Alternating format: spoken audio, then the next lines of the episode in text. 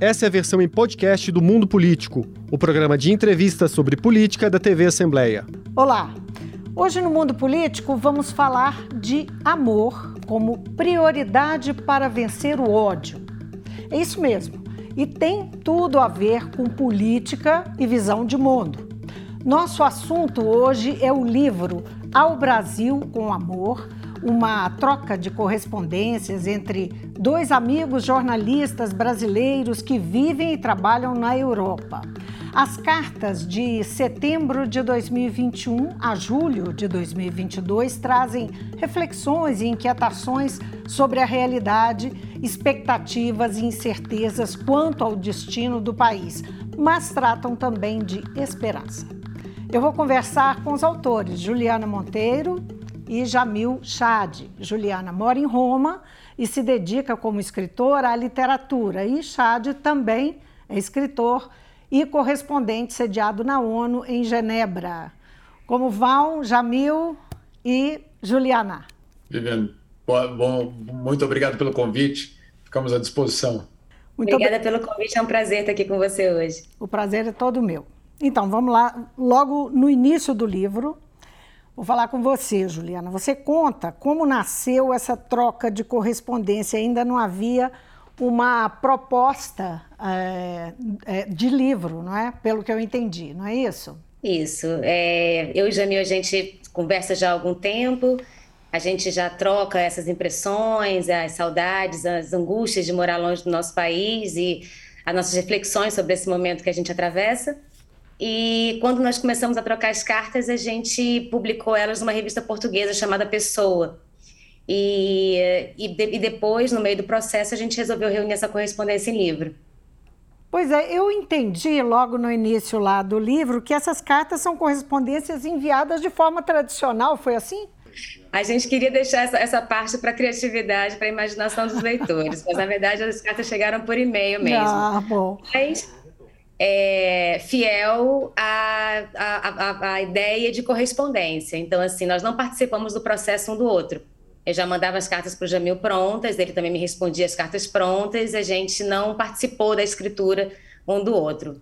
É, agora, essas cartas começaram a circular, Jamil, no momento é, de pandemia ainda na Europa, não é? E é, vocês citam nos livros, e, e eles são acabam se, sendo figuras importantes nas, nas cartas de vocês são os filhos. Você tem dois filhos, Juliana tem outros dois, não é? E é um momento ainda de isolamento, de lidar. Todo mundo sabe o que foi isso, né? Quem tem filho sabe o que foi isso, ficar dentro de casa é, com, com criança. O isolamento entra como tema e motivação? Certamente. É, e é de fato uma coincidência, porque nós dois somos brasileiros que moramos na Europa, os dois com filhos praticamente da mesma idade, vivendo situações muito parecidas. E aí, claro, como a Juliana disse, as angústias a gente compartilha, mas também é, os sonhos, as utopias, as esperanças de dias melhores. As cartas começam, de fato, a serem trocadas justamente naquele momento que a gente está vacinado, que a gente começa existe aquela transição entre o confinamento e a volta, vamos dizer assim, é, de uma vida, entre aspas, normal. É claro, setembro. Muito distante que a gente é. Setembro mas, de 2021. Exatamente, exatamente. E ali, claro, a gente descobre, no fundo, um novo mundo. É, não porque as coisas mudaram radicalmente, mas porque nós saímos, pelo menos eu é, considero que eu saí, a Juliana também, certamente, saímos daquele período de maior tensão, de maior angústia, é, pelo menos tentando reflexionar é, sobre o nosso papel, sobre quem somos, sobre os desafios que nós temos e, claro, é, de uma certa forma, como lidar com isso tudo com os nossos filhos. Filhos que, claro, são brasileiros, mas não são brasileiros, são estrangeiros, mas não são estrangeiros. Enfim, é uma situação, obviamente, é, que une, no fundo, essas, essa troca de cartas. Mas, como a Juliana diz, é, não era uma, uma troca combinada. Vamos falar de tal tema e eu vou dizer isso, você vai, uhum. vai me responder aquilo. Não.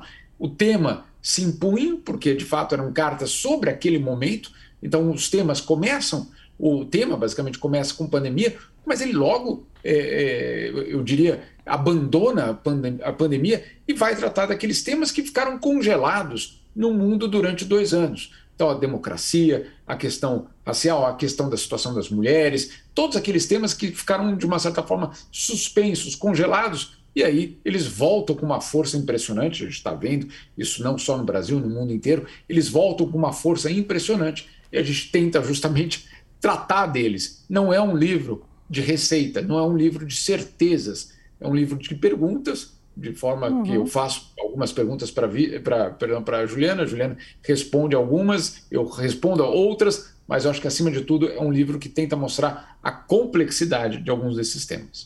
Pois é, falando nisso, tem um, um e isso é uma questão muito complexa, que foi ah, logo no início da pandemia veio essa discussão e depois ah, no final é, isso ficou, acho que essa discussão ficou muito em aberto. Você fala que a pandemia expôs ao mundo a inviabilidade das relações eh, que privilegiam a competição em detrimento da cooperação.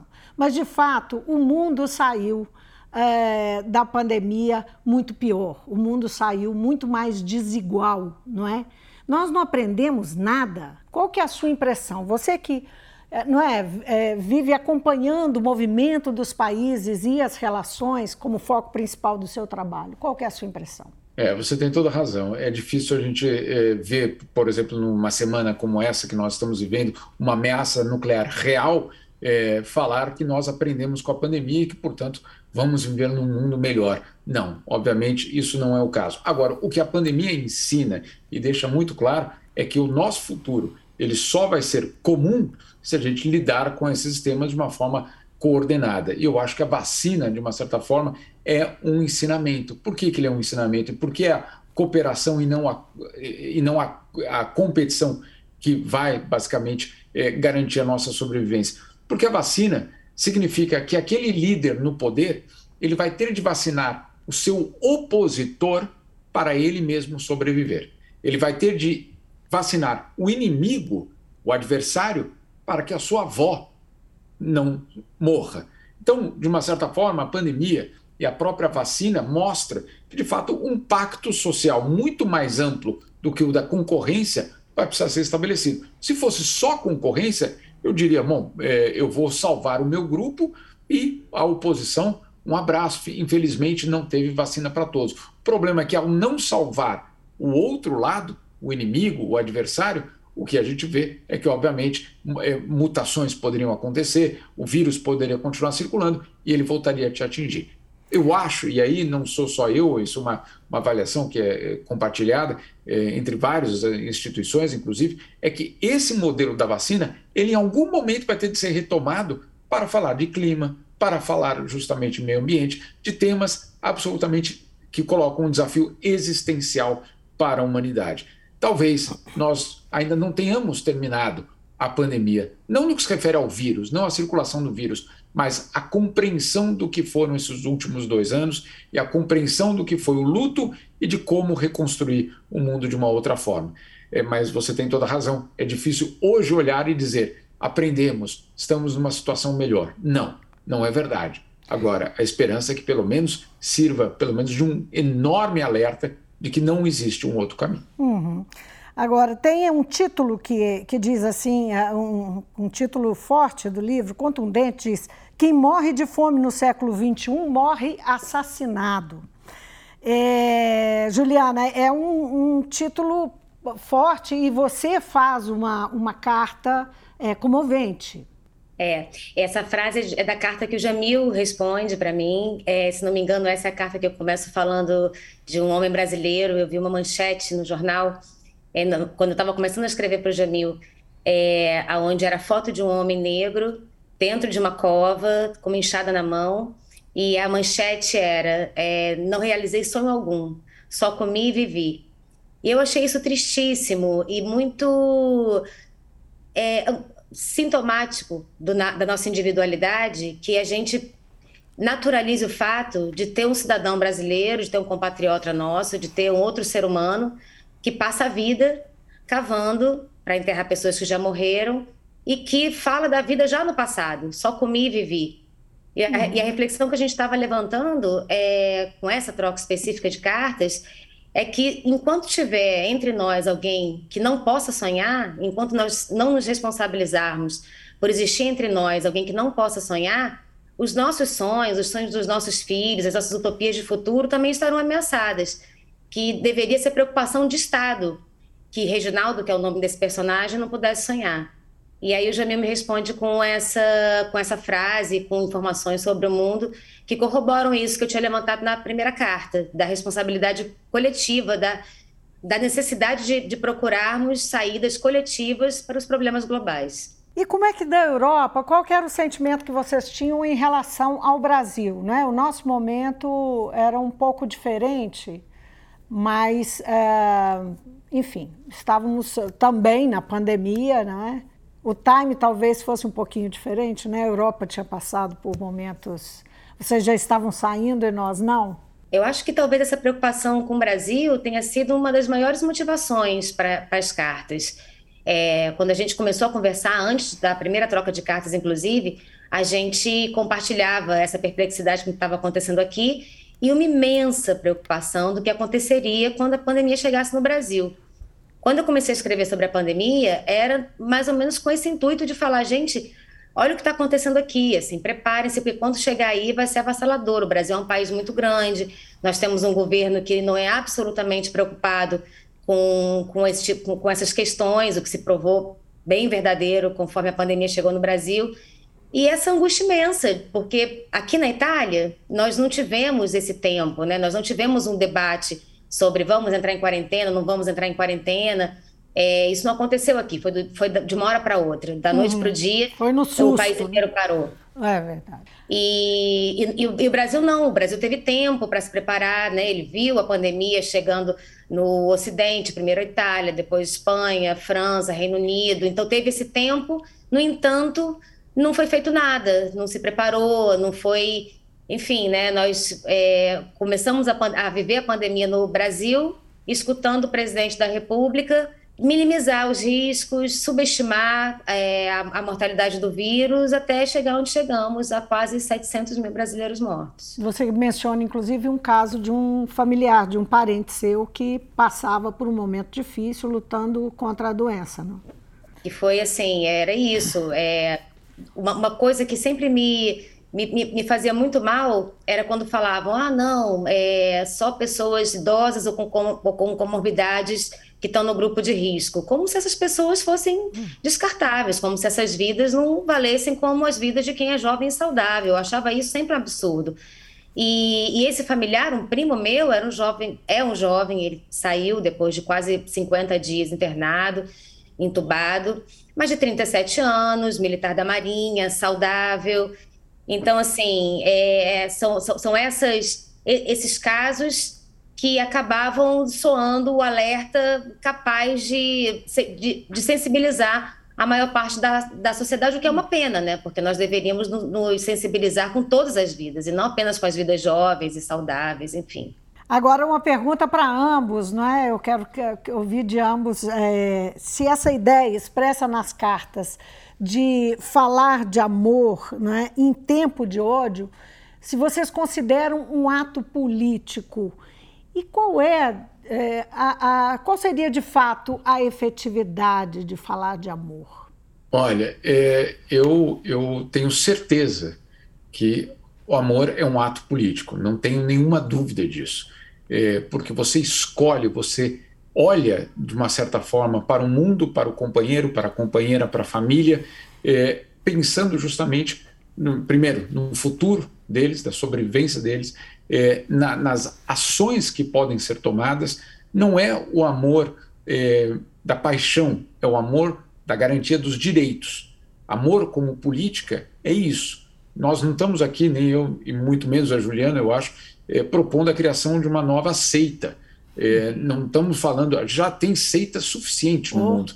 Nós não estamos também é, tampouco falando aqui da possibilidade de falar de, de alguma é, outra ideologia, tampouco é esse o, o, o, caminho. O caminho é justamente de você usar a, o amor para dois, primeiro, dois aspectos. O primeiro deles é a garantia de direitos. O que é a Declaração Universal dos Direitos Humanos, se não uma declaração de amor à humanidade?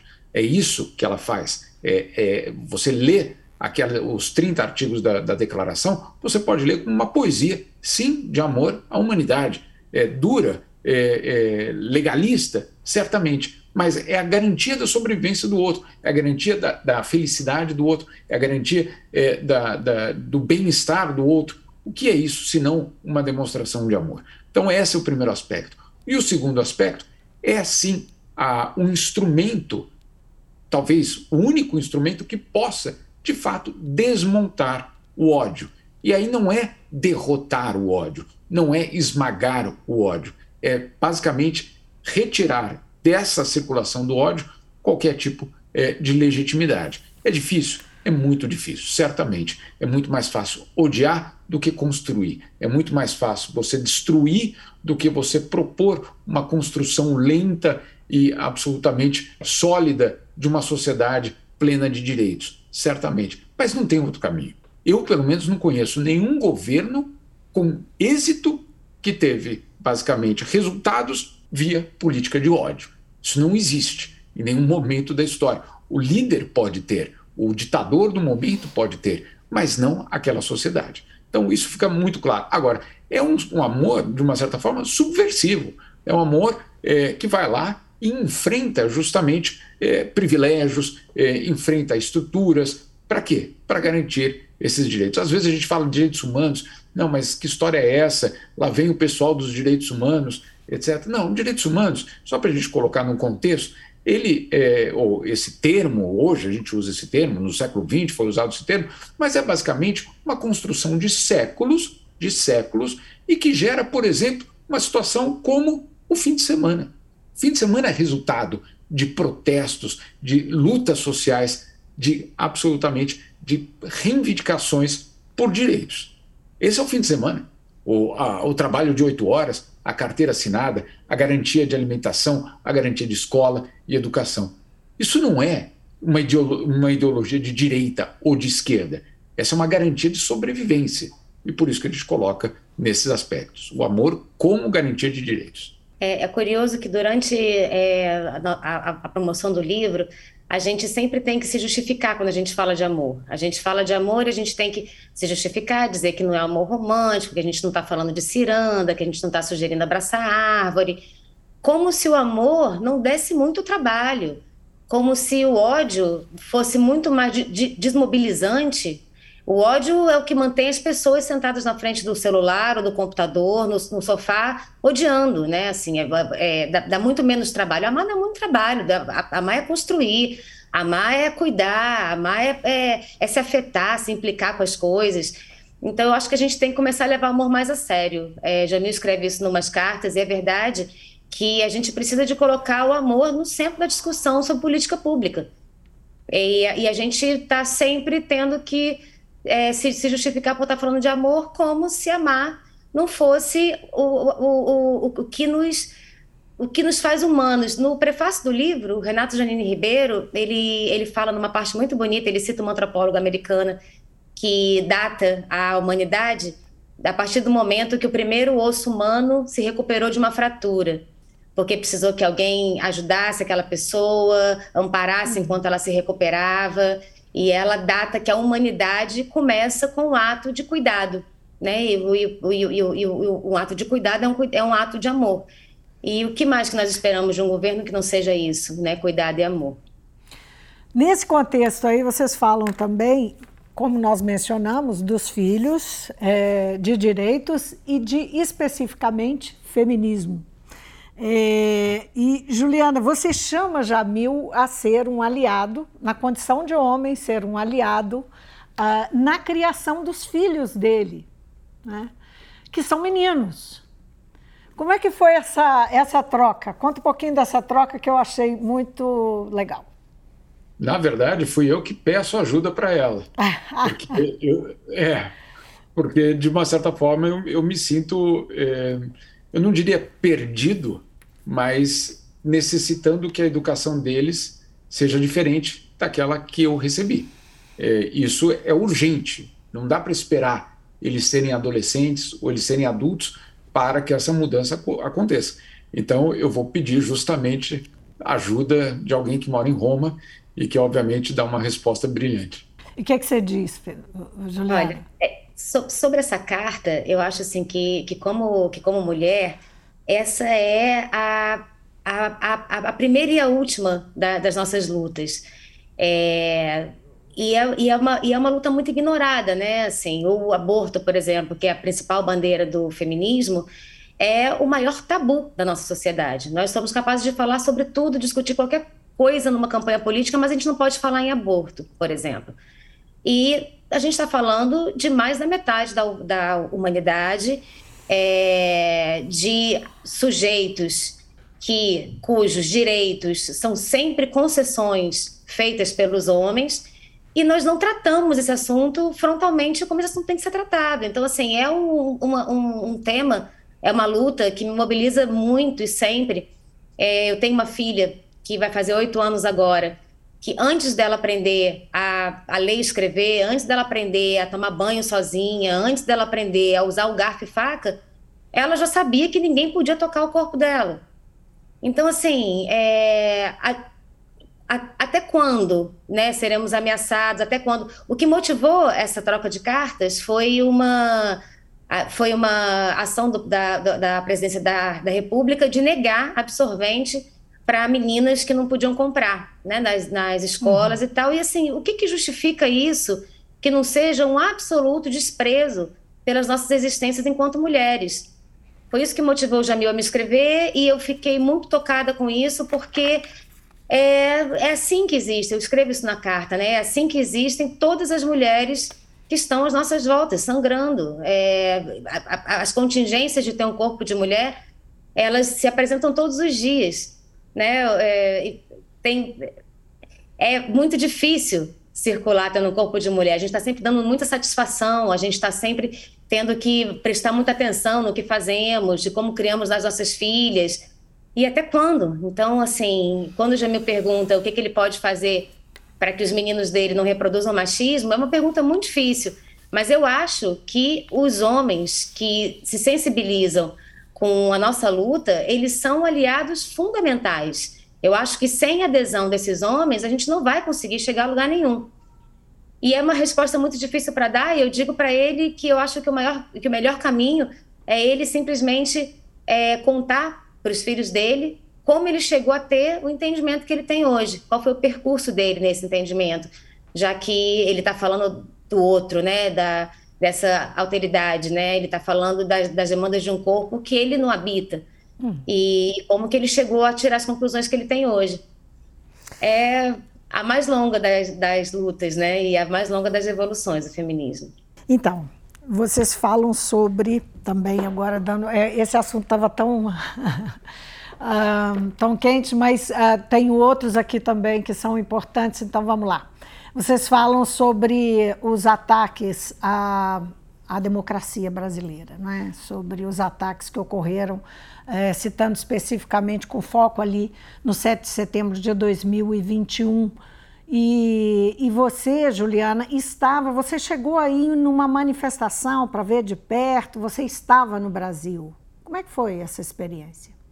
De 2021, não, desse ano, de 2022, ah, no último 2000... 7 de setembro. Ah, foi nesse porque... 2022, eu entendi errado. Foi então. nesse.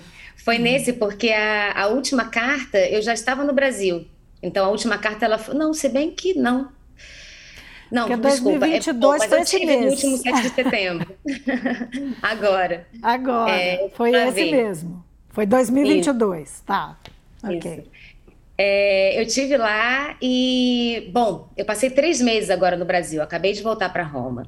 E é, eu, eu, ainda estou elaborando essa experiência de ter estado esse tempo todo no Brasil, porque por mais que a gente leia, acompanhe, converse, se informe sobre o Brasil aqui de fora, tem coisas que é preciso que o corpo testemunhe para que a gente efetivamente entenda. E tá nesse ato é, em Brasília, na esplanada dos ministérios, que aonde eu acompanho manifestações desde os meus 14 anos, é, ver a quantidade de gente reunida em torno ainda de um presidente que manifestou tanto desprezo pelas demandas populares é, tá com aquelas pessoas que eu acompanhava à distância como com muito horror e ver que ali no meio também tinham pessoas pobres, também tinham pessoas trabalhadoras, vendo que ali no meio tinham pessoas que olhavam para esse presidente é, que eu nutro meu mais profundo desprezo com admiração e esperança, fez com que eu pensasse que é, a, o nosso desafio é, está para além da eleição, né? Porque depois da eleição, a gente, é, ganhando ou não, a gente deve ganhar, o que tudo indica, mas nós temos aí é, pelo menos 50 milhões de outros brasileiros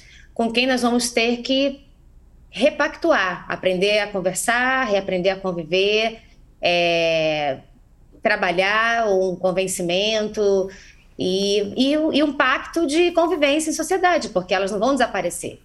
Independente de quem ganhe, a oposição ao próximo governo não vai desaparecer.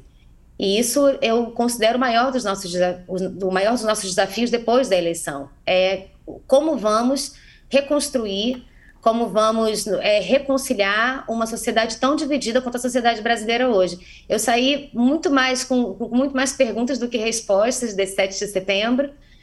E, e, mas eu acho que a gente tem que se fazer essa pergunta, porque ela vai se impor no dia seguinte da eleição do próximo presidente da República.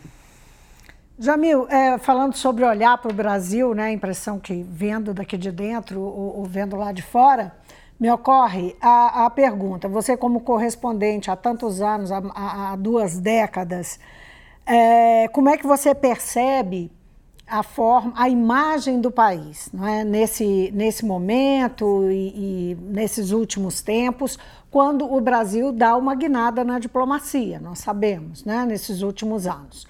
Qual é hoje, né? O, o, o presidente Jair Bolsonaro esteve é, recentemente viajando, acabou de voltar de uma viagem, fez aparições internacionais, abriu a Assembleia Geral da ONU, é, esteve no, uh, no enterro da uh, Rainha Elizabeth II. Então, qual é a sua percepção da imagem do Brasil e, uh, enfim, da, da imagem também que o presidente deixou nesse período lá? É, olha, é até interessante essa pergunta, porque não é só mais uma percepção. Nesta quinta-feira, o que aconteceu foi algo inédito na história da democracia brasileira.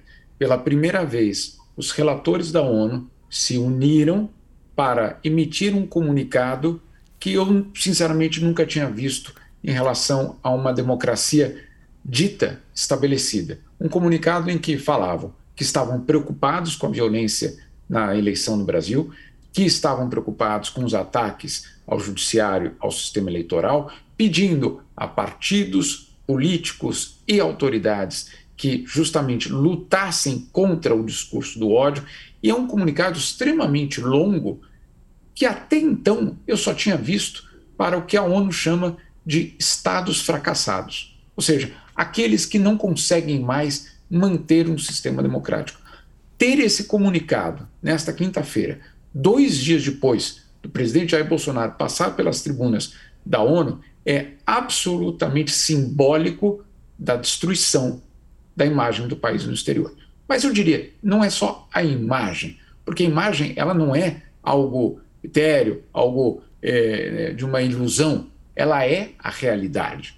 Então, o que foi destruído ao longo desses últimos três anos e meio não foi apenas uma percepção, foi a base de um sistema que até então parecia, não diria completamente é, sólido, mas que caminhava numa certa direção. Nos últimos 30 anos, o que o Brasil fez em seus vários governos, inclusive o de José Sarney, foi de recuperar uma certa credibilidade internacional depois da ditadura militar. Sarney vai e assina protocolos internacionais de direitos humanos. Collor vai e adere a questões ambientais, por mais impressionante que pareça. Fernando Henrique chega também ampliando todo esse leque internacional. Mesmo Itamar Franco continua essa política, e você tem aí depois no governo Lula e no governo Dilma uma continuação absolutamente coerente dessa inserção do Brasil no multilateralismo, no sistema internacional de direitos humanos.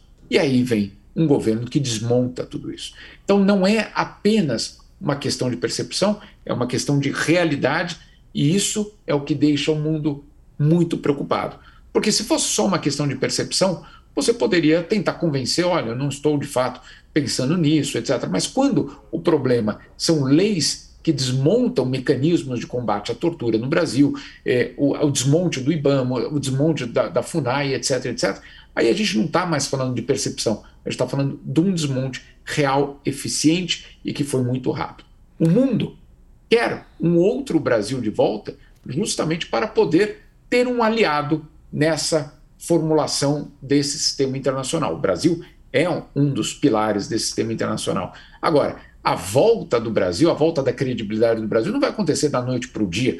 Não é que o mundo ficou guardando uma cadeirinha para o Brasil e falou: olha, quando vocês resolverem voltar, está aqui a cadeirinha guardada para vocês. Não, isso não vai acontecer. O Brasil vai ter de provar que volta a falar a mesma língua do sistema internacional. E não é com discurso, vai ter de ser com provas. Quais provas? Taxa de desmatamento em queda, programas reais de combate às violações de direitos humanos, orçamento para o IBAMA e para a FUNAI. Ou seja, o mundo quer um novo Brasil, mas não quer um novo discurso do Brasil, quer um novo Brasil de fato atuando de uma outra forma. Brasil com amor, é, ao Brasil com amor, termina com um tom de esperança. Né? É, rapidamente, porque o nosso tempo realmente está esgotado, de um e de outro, uh, o que é essa esperança? Bom, eu acho que a esperança ela é absolutamente necessária para a construção de qualquer utopia. Sem esperança, a gente não consegue levantar da cama. E eu acho que uma vez escutei uma, o, o Mangabeira Unger falando que um povo desesperado não faz a revolução. Eu acho que é verdade. É, eu acho que você precisa de ter o mínimo de autoestima enquanto povo, enquanto sociedade, para fazer de fato a revolução. E eu acho que nós andamos muito desesperados. Por isso eu acredito que a gente deva investir sim na esperança e em despertar a esperança nos outros. É, eu, eu, escrevo em uma das cartas que a desesperança é contra-revolucionária, e eu acho que é sim.